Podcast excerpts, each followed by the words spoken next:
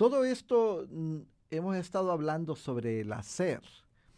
La realidad es que el hacer, al final de cuentas, es una manifestación del ser. Eso es cierto. Tenemos habilidades y carácter.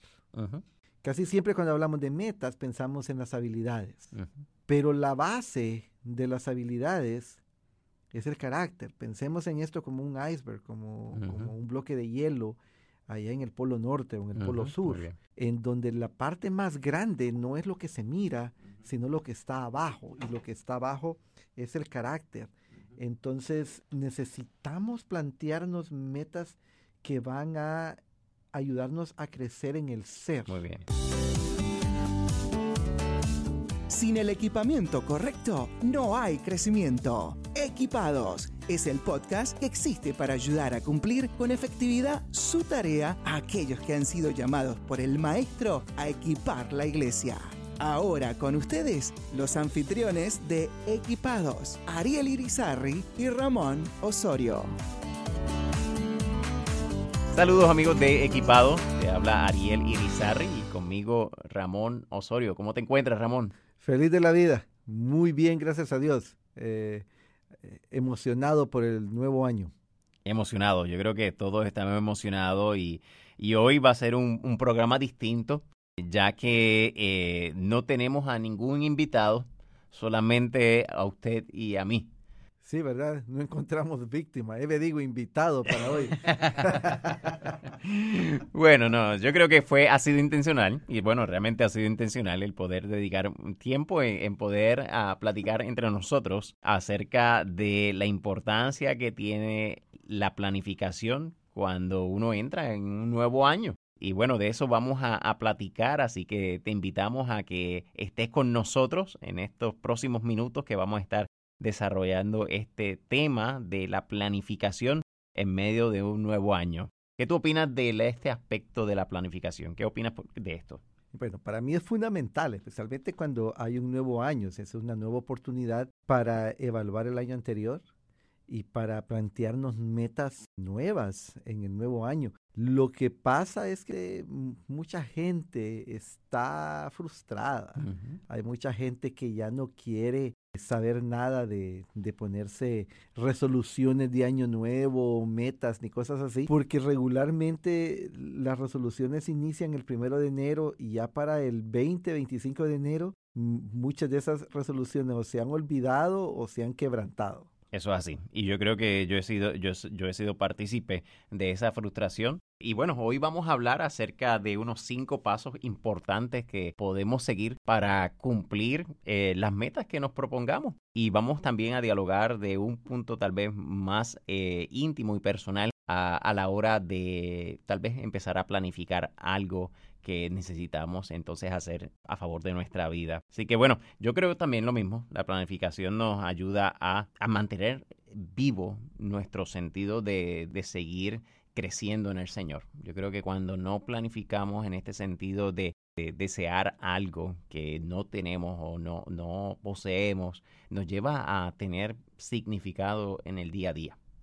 Yo creo que es importante que como creyentes, como líderes, como pastores, no dejemos, no cesemos de estar comprometidos con, una meta que nos propongamos. Muchas veces viene la frustración, muchas veces viene tal vez ese, ese desánimo dado a experiencias pasadas donde no hemos cumplido con tal vez con metas que nos hemos propuesto, pero hoy vamos a compartirte de algunas cositas que debes de, de tomar en cuenta a la hora de la planificación. Las metas son importantes porque si no, uno vive la vida como que si fuera en un barco a la deriva. Así es. o las decisiones y las acciones son tan cortoplacistas que no nos permiten alcanzar eh, mejores horizontes.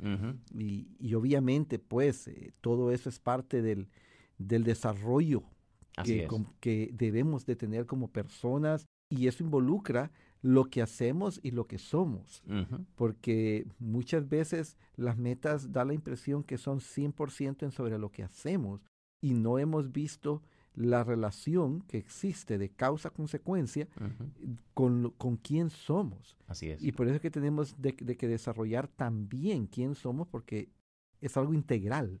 Y las metas son importantes. De hecho, los grandes personajes, las compañías, las iglesias que quieren crecer y que crecen, eh, constantemente se están poniendo nuevos retos delante. Definitivo, definitivo. Hay, hay un, pensando en el aspecto de organización, hay un, un aspecto que se le llama en inglés el WIG o en español las metas más importantes. De, en inglés se le dice el Wild Important Goal, de las metas más importantes.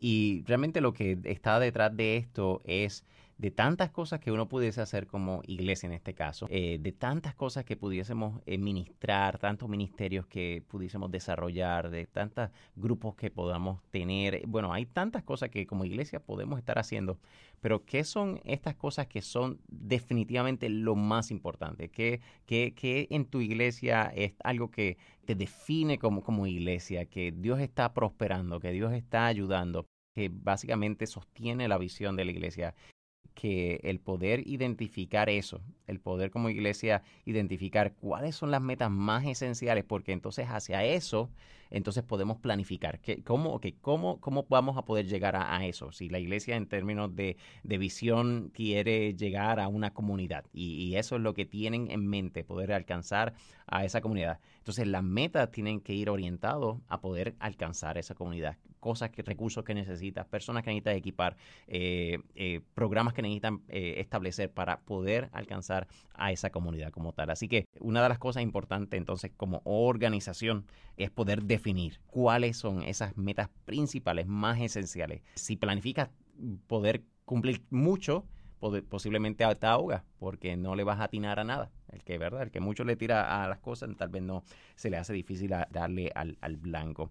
Así que Déjame compartir algo ahí, mi hermano. Eh, en adición a lo que dices, dos cosas es fundamental. Número uno, para poder identificar esas metas que son las más importantes, las más esenciales, necesitamos tener clara la visión. ¿Cuál es nuestro sueño en cuanto a, a, dónde queremos llegar, cómo queremos llegar y la misión que tenemos? Y eso se aplica tanto a la iglesia como organización y a nuestras vidas personales.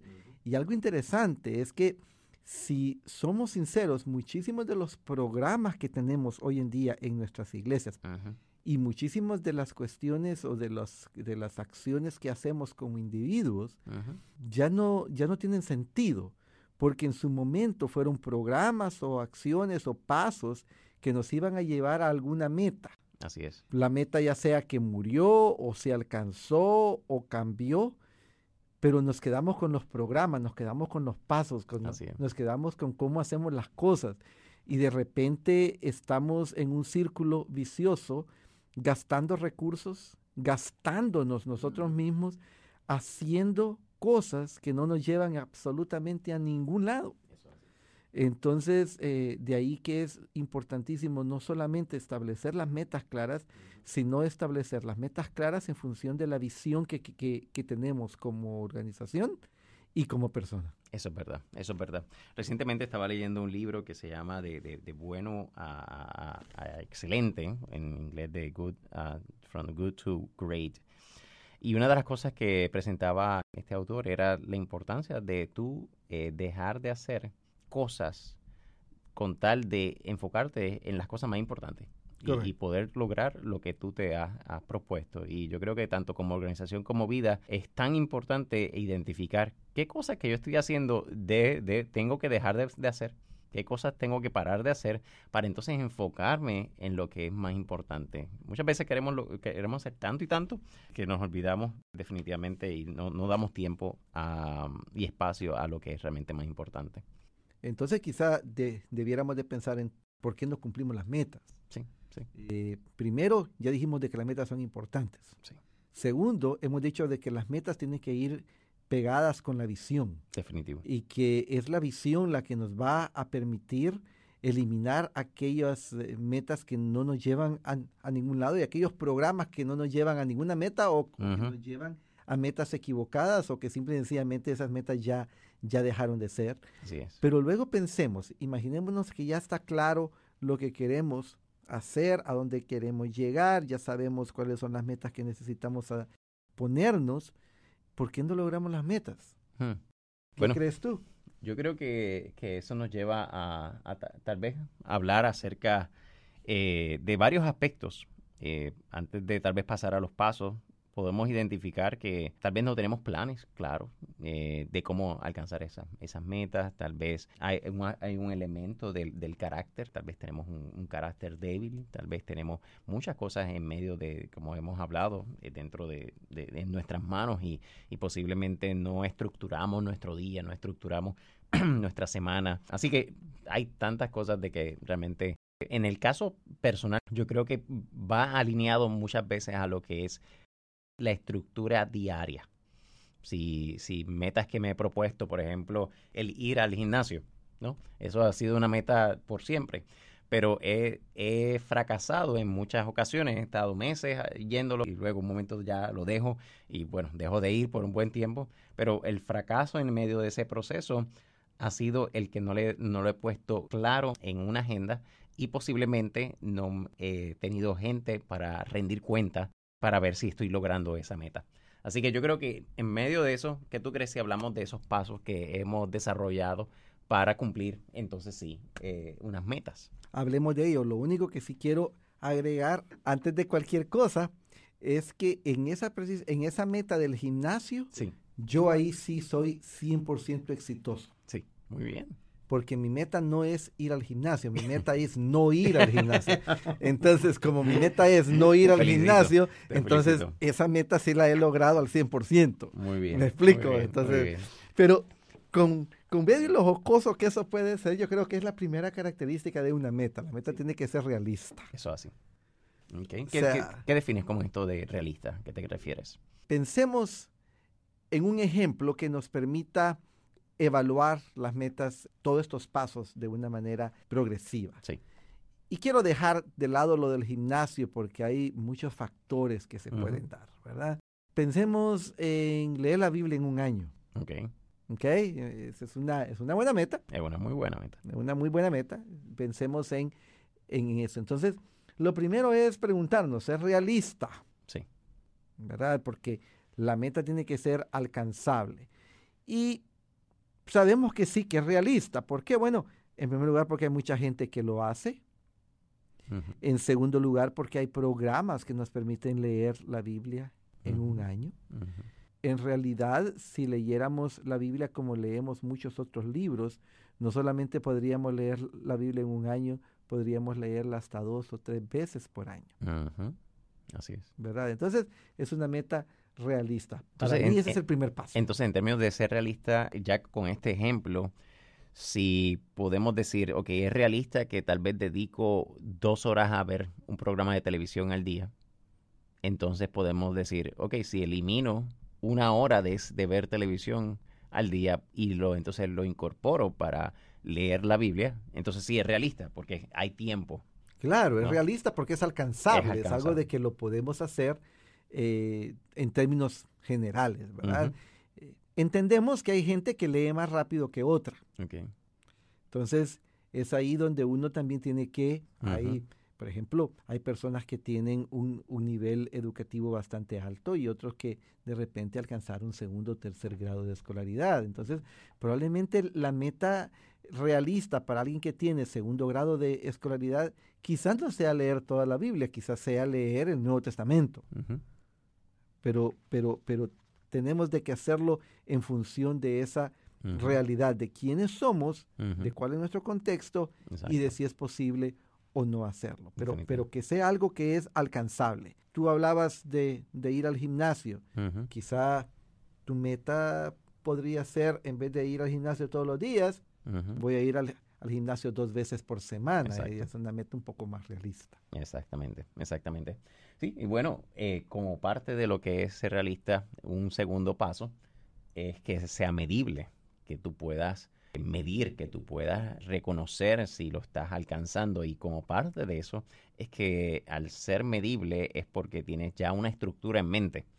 En el caso de leer la Biblia en un año, como el ejemplo que dio el doctor Ramón Osorio, lo podemos entonces medir porque posiblemente tenemos una Biblia que tiene el frente una guía de estudio eh, de la Biblia en un año, de lectura de la Biblia en un año. Y por ejemplo, las Biblias Holman, eh, casi todas las Biblias pues tienen su, su, ah, su plan de lectura. Hay otras Biblias que también ya están programadas para leerse eh, en un año. O hay agendas devocionales que te llevan o te dirigen a leer X cantidad de, de versículos para completarlos en un año. Así que el ser medible significa que ya hay una estructura de, por medio que tú puedes identificar si estás cumpliendo o no la meta que te has propuesto. Si tú tienes una meta y no estableces una estructura, por ejemplo, el gimnasio nuevamente, si no decimos, ok, dos veces por semana voy a ir, a ir al gimnasio, si no haces eso, si no solamente dices,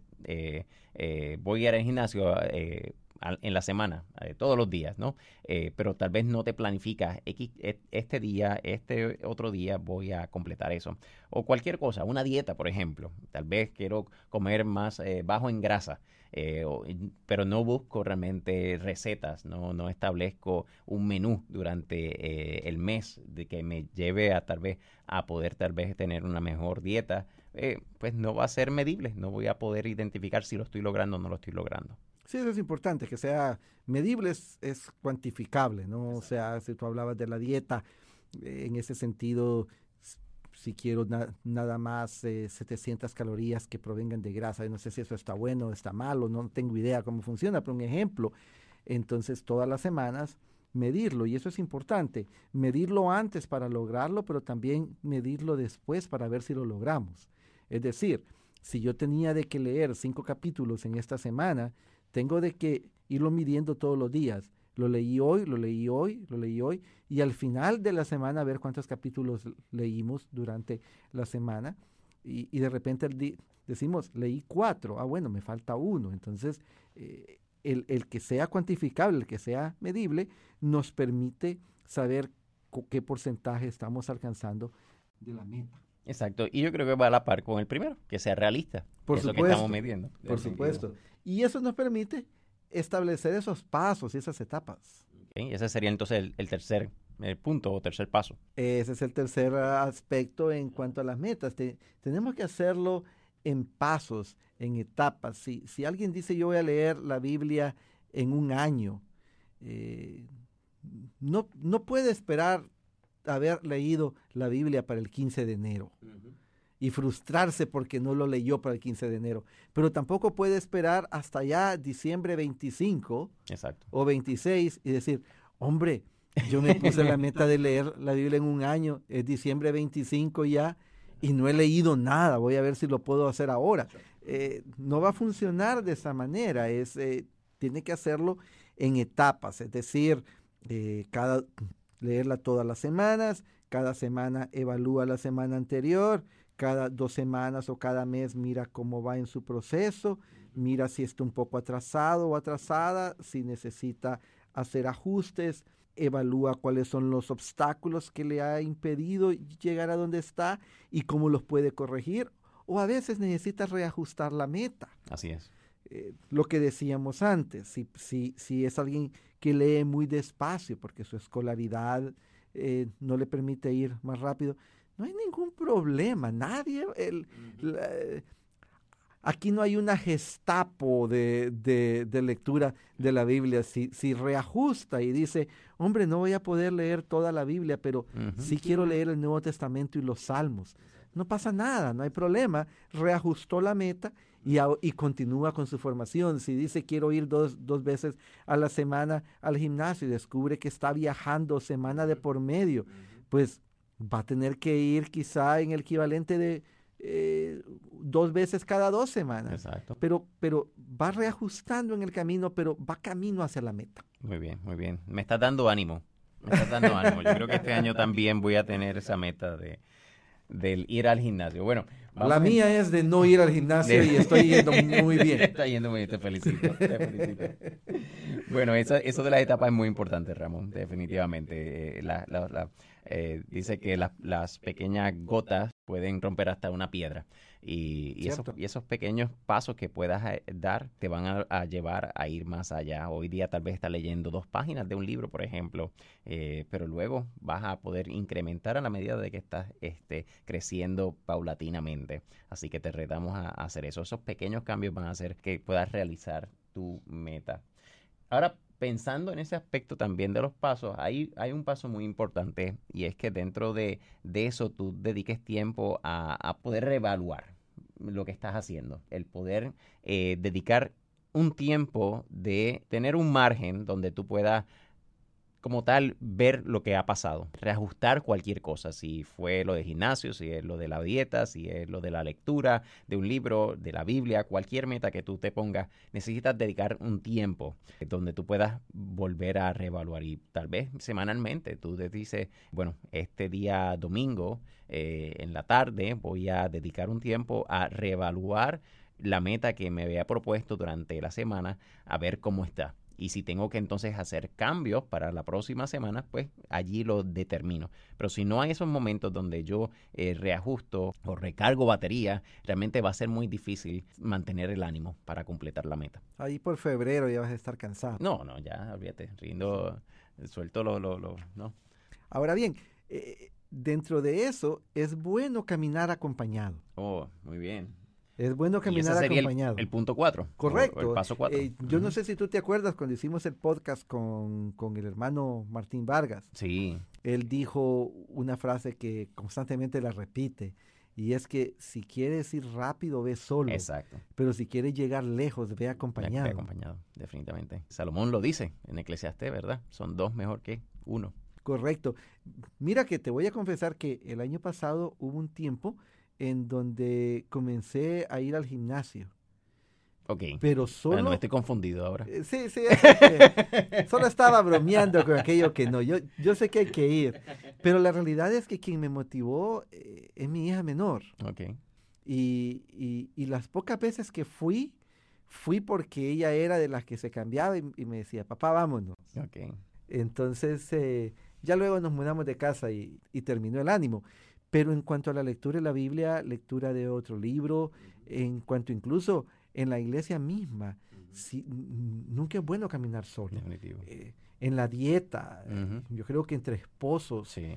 bien, se puede hacer, eh, amigos, hermanos en la iglesia, gente que, que tú le des permiso a esta gente de que te pregunte, ¿cómo vas con tu meta? Exactamente, exactamente. Sí, yo creo que el estar acompañado en el proceso de, de poder cumplir metas en cualquiera de los tipos de metas que hemos hablado va a ser mucho más fácil. Así que identifica, identifica a alguien que tal vez es bueno en esa área, que tú crees que has logrado eh, tal vez ser exitoso en esa área que tú quisieras crecer o, o desarrollar. Porque tal vez esa persona va, a s- va a ser de ánimo para que, para que tal vez tú le digas, mira, eh, lo he logrado, o tal vez he fracasado, o tal vez no lo he logrado, y esa persona tal vez va a ser de ánimo para que continúe. Pero si no tenemos a un coach, en este caso, como aquel deportista que si realmente quiere llegar a las Olimpiadas o quiere ganar un campeonato, necesita tener un coach, si no tenemos a esa persona, va a ser muy cuesta arriba realmente lograrlo. Ahora bien, es importante entender que si vas a tener a alguien o a un grupo alrededor tuyo que te va a ayudar con, con tus metas, Sí. es porque tú le estás dando permiso a ese grupo de que te enseñen, que te demanden y que tú te vas a sujetar y le vas a rendir cuentas, porque de lo contrario no va a funcionar. O sea, Definitivo. eh, tú tienes que darle a ese grupo algún nivel de autoridad o, o a esa persona algún nivel de, de autoridad para que demande de ti el cumplimiento de lo, que cual, de lo cual tú te has comprometido. Wow, excelente, excelente. Me han gustado esos puntos. Ah, pues sí, ¿verdad? Eso es importante. Pero todo ha sonado muy serio, así que ¿cuál sería el quinto punto entonces? Bueno, el quinto punto es la celebración. Eh, eso me gusta a mí. Lo que no vas a esperar a fin de año para celebrar, no. Tienes que dedicar eh, puntos de celebración. Si, por ejemplo, si fue leer la Biblia en un año y pudiste pasar lo que fue Génesis y, y ahora vas para el próximo libro, celebra, celebra que ya leíste Génesis, que, que ahora vas a completar entonces este otro libro.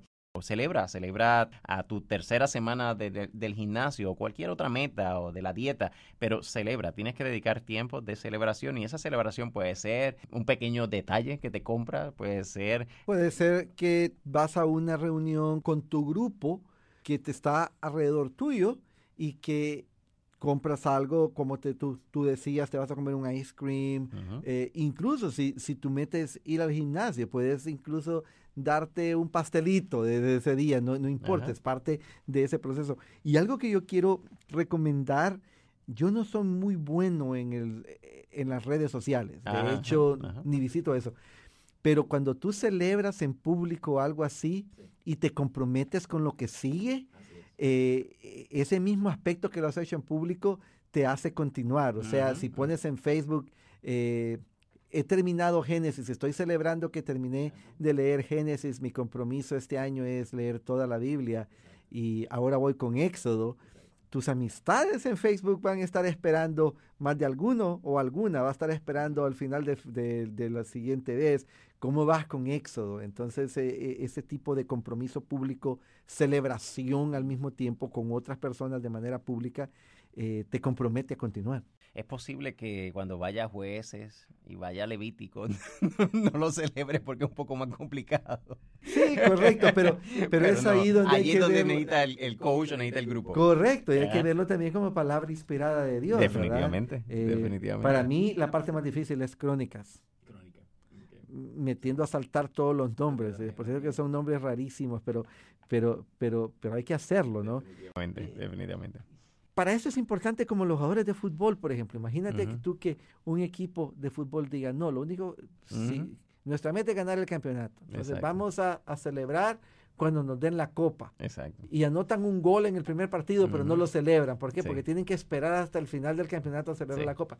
No funciona. tú, celebras cada gol, celebras si el portero para un penalti, celebras cada parte, si ganas el partido, si lo empatas, si lo pierdes, te comprometes a ganar el otro y ahí vas. Entonces eso es exactamente lo mismo que hay que aplicar a nuestra vida y a nuestras iglesias. Y hay que planificarlo. Hay que de antemano en ese mes o si eres tan buen planificador todo el año ya sabes que van a haber ciertos momentos en el año donde vas a, a estar celebrando tus victorias. Básicamente estás celebrando aquellas cosas que ya has podido lograr. Así que te animamos a que puedas pasar por estos, estos pasos, anótalos si no los has anotado, es que sean, sean realistas tus metas, que sean medibles, que sean estructuradas por etapas, etapas que sean alcanzables, eh, que también eh, puedas rendir cuentas con un grupo, como mencionó Ramón, o con alguien, un coach, en este caso, o tu esposo o tu esposa, y también que las celebres. Celebra tus pequeñas metas y bueno, celebra en grande cuando has completado tu meta.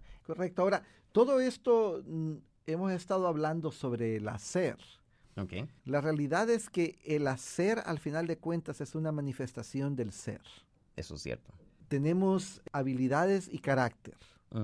Casi siempre cuando hablamos de metas pensamos en las habilidades.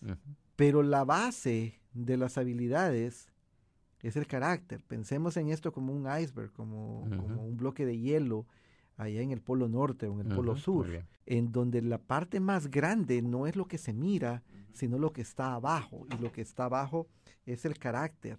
Entonces necesitamos plantearnos metas que van a ayudarnos a crecer en el ser. Muy bien. Muy bien.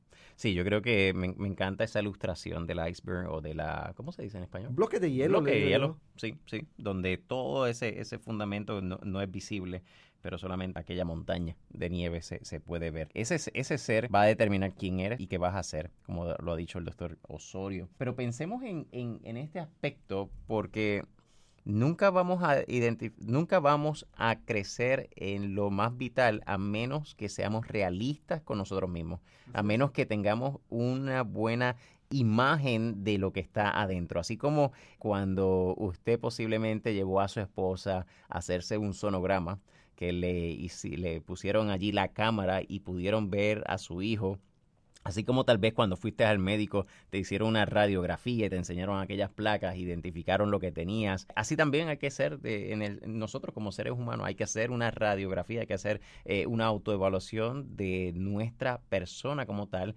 y de nuestro carácter. ¿Cómo estamos delante de la presencia de Dios? Este aspecto de la santidad.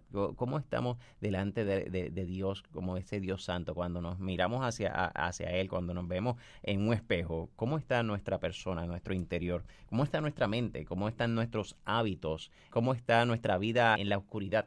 donde nadie nos ve cómo estamos delante de la presencia de Dios. Ah, porque si dejamos de pensar en esto, y, solamente pensamos en lo externo y no pensamos en lo interno, realmente es muy posible que no lo logremos, porque como tú decías, lo interno anticipa lo externo. Correcto, lo determina. En cuanto a esa autoevaluación, yo quisiera agregar dos, cosas o dos ideas. La, la primera de ellas es que tiene que ser objetiva. Casi nunca somos objetivos con nosotros mismos. O nos culpamos mucho o nos excusamos mucho, o nos bajamos mucho en cuanto a quienes somos y nos minimizamos, o nos exaltamos desmedidamente. De ahí que Romanos capítulo 12 nos enseña, dice que no, que ninguno tenga más de, de, sí mismo un más alto concepto que el que debe de tener, y que debe de ser hecho conforme a la medida de fe, es decir, veámonos en la luz correcta Veámonos en las fortalezas del carácter de, Jesús en nuestras vidas y no minimicemos ni ocultemos las debilidades. Una práctica que es muy recomendable es abrir la escritura en Gálatas capítulo 5, leer el fruto del Espíritu, las nueve características, y preguntarnos en cada una de ellas en oración dónde estamos. Luego quizás abrir la escritura en Primera de Corintios capítulo 13 en la descripción del amor y preguntarnos dónde estamos. Y es importante también darle permiso quizás a nuestra esposa o esposo para las hermanas, o algún amigo o amiga, o, incluso un, hermano o una hermana o, alguien en la iglesia y preguntarle, ¿cómo me miras en estas áreas?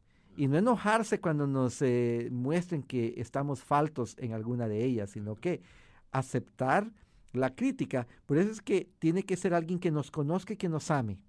Así es. Que tenga eh, nuestra vida como su mejor interés y aceptar lo que nos digan y ver cómo podemos mejorar. Yo creo que ese es el inicio de la autoevaluación. Definitivo, definitivo. Y yo creo que hay, hay recursos y hay, hay, hay cosas que te pueden ayudar, como lo mencionó también Ramón, que debes de utilizar. Hay posibles manuales, hay eh, evaluaciones en recursos. Hay una, eh, en cierta manera, una evaluación que nosotros eh, desarrollamos a la luz de las características que existen en aquellos discípulos que mantienen una vida constante, no perfecta, pero constante de crecimiento. Y voy a brevemente compartir esos ocho puntos que le llamamos los ocho atributos del discipulado, porque en el aspecto interno, si vivimos estas aspectos o, realizamos estas cosas, realmente posiblemente eh, va a ser un buen fundamento para poder lograr lo que realmente externamente deseamos también. Número uno, el compromiso con la escritura. Y yo creo que el número uno es, fundamental. Si realmente como eh, seres humanos no tenemos un compromiso eh, con Dios y, como autoridad la palabra de Dios, realmente nos va a faltar bastante. El aspecto de la obediencia a Dios y la negación a uno mismo, el servir a Dios y a los demás, el compartir de Cristo, el ejercitar la fe. El, ejercitar la fe es tan vital porque eh, diariamente nos encontramos con situaciones, experimentamos crisis de fe, eh, momentos difíciles y necesitamos ejercitar la fe. Nos evaluamos, nos podemos evaluar cómo yo estoy ejercitando la fe, cómo en este año pasado he ejercitado la fe. Si recuerdo tal vez la enfermedad tal vez de un ser querido, cómo yo respondí a eso. Si tuve una situación difícil en la iglesia, cómo fue mi reacción. Salí en ira, salí en, en enojo, me recosté en los problemas en vez de recostarme en la soberanía de Dios y en el favor de Dios. Otro aspecto es el, realmente en la búsqueda de Dios. El discípulo que crece es alguien que está buscando constantemente a Dios. Estoy buscando a Dios en mi vida cuando estoy en momentos de felicidad, pero en momentos de dificultad busco a Dios. El séptimo es construyo relaciones. Estoy abierto a construir nuevas relaciones. Y el octavo es comparto el Evangelio o desde una perspectiva de que no me avergüenzo del Evangelio. Eh, soy, soy íntegro donde quiera que me encuentre, tanto en el trabajo con, con, con la gente inconversa como en la iglesia con, la, con los creyentes. Así que son ocho atributos que compartimos. ¿Te molestaría si hacemos algo? Yo te digo el número y tú me dices el atributo, de tal manera que nuestros oyentes puedan eh, escuchar nada más la, la frase. Entonces, número uno. Compromiso con la escritura. Número dos. Obedeciendo a Dios y negarse a sí mismo. Número tres. Sirviendo a Dios y a los demás. Número cuatro. Compartir a Cristo. Cinco. Ejercitar la fe. Seis. Buscar a Dios. Siete. Construir relaciones. ¿Y ocho? Y no avergonzarse del Evangelio. Wow. Poderoso.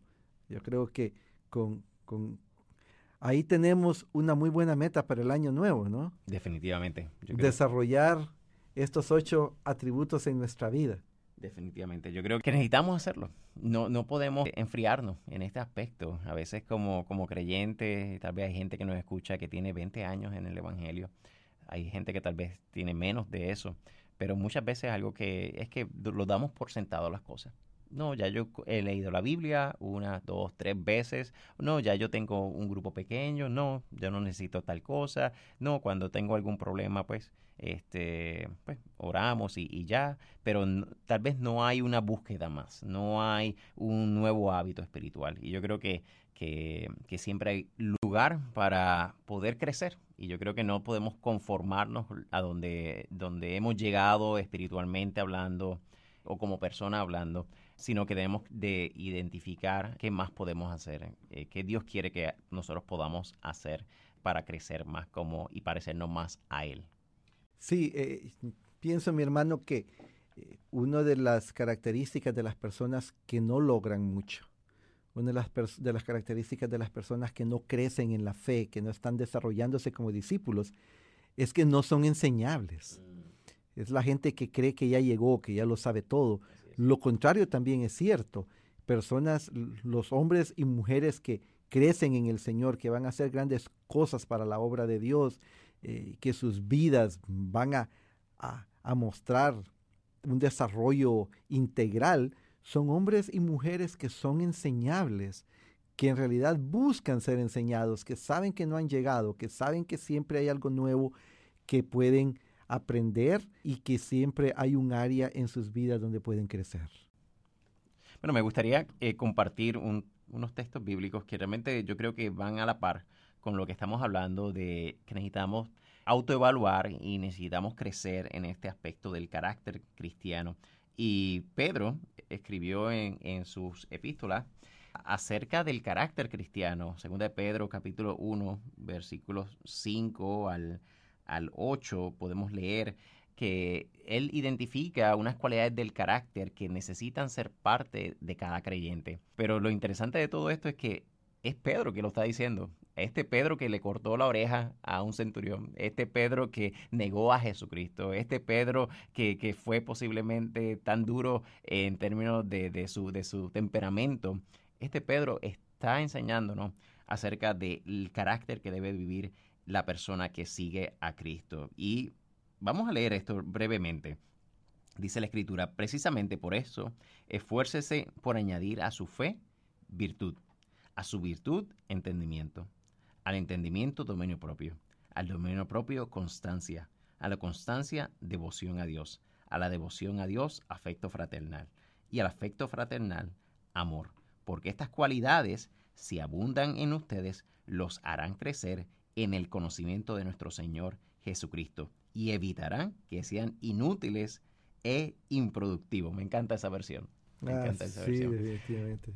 Así que allí, hermano, busca esa escritura y yo creo que mejor que nada, la misma escritura te va a dar convicción de en qué necesitas crecer. Y algo interesante de esto es poder ver a este Pedro llegar a quien fue él, una persona clave en lo que fue la expansión del Evangelio, pero no lo hizo en su fuerza sino que lo hizo por medio del poder que tuvo la palabra y el poder del Espíritu Santo, aquel que eh, Jesucristo le, dio la promesa que no lo iba a abandonar, sino que le iba a dejar al consolador. Ese es el, que nos va a ayudar, eh, Ramón, eh, a poder crecer, a poder mantener enfocado en leer la palabra por tal vez todo el año o el poder hacer aquellos cambios en nuestros hábitos, el salir de esos malos hábitos, si, si hay algún problema de, ira, si hay algún problema de pornografía, si hay algún problema de tristeza, es aquel que nos va a ayudar a salir de eso.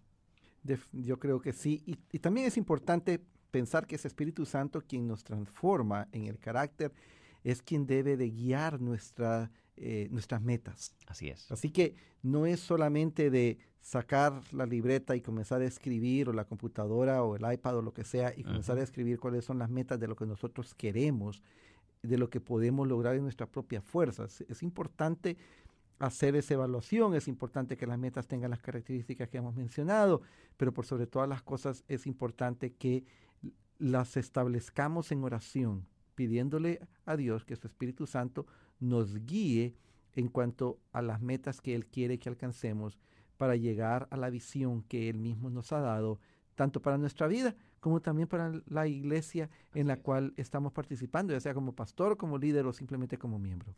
Yo creo que dos eh, tareas que pudiésemos ofrecerle es que se haga a nivel personal, como persona, como individuo, que dedique ese tiempo con el Señor a identificar lo que el Señor ve en ellos y qué quiere de ellos. También lo podemos añadir lo que es como familia.